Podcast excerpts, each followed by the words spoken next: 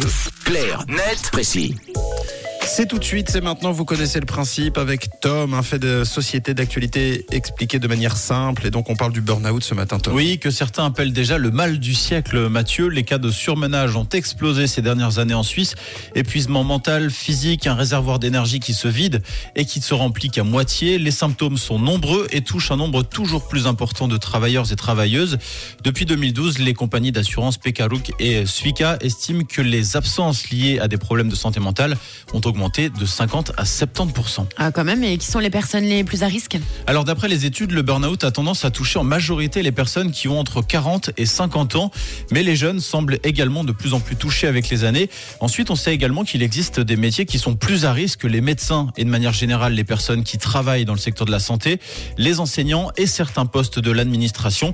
En revanche, il ne s'agit là que de statistiques. Le problème est évidemment beaucoup plus complexe que de simples cases dans lesquelles on serait rangé.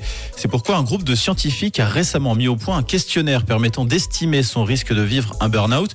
Alors comme ça, ça peut paraître un peu effrayant, mais ça peut aussi permettre de mettre en place tout un tas de choses pour l'éviter. Le questionnaire s'appelle BAT pour Burnout Assessment Tool.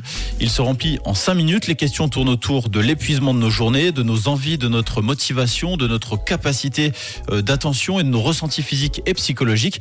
Et à l'issue de ce questionnaire, vous connaîtrez l'ampleur du risque de vivre un burn-out euh, prochainement ou pas. Et justement, est-ce qu'il existe des techniques pour éviter le burn-out? Oui, le BLIC relaye par exemple une liste édictée par euh, l'Institut de médecine du travail avec des petites choses qui permettent de prévenir le phénomène. On trouve par exemple entretenir des contacts sociaux, essayer au maximum de se détacher de ses responsabilités professionnelles en dehors du temps de travail, évidemment plus facile à dire qu'à faire.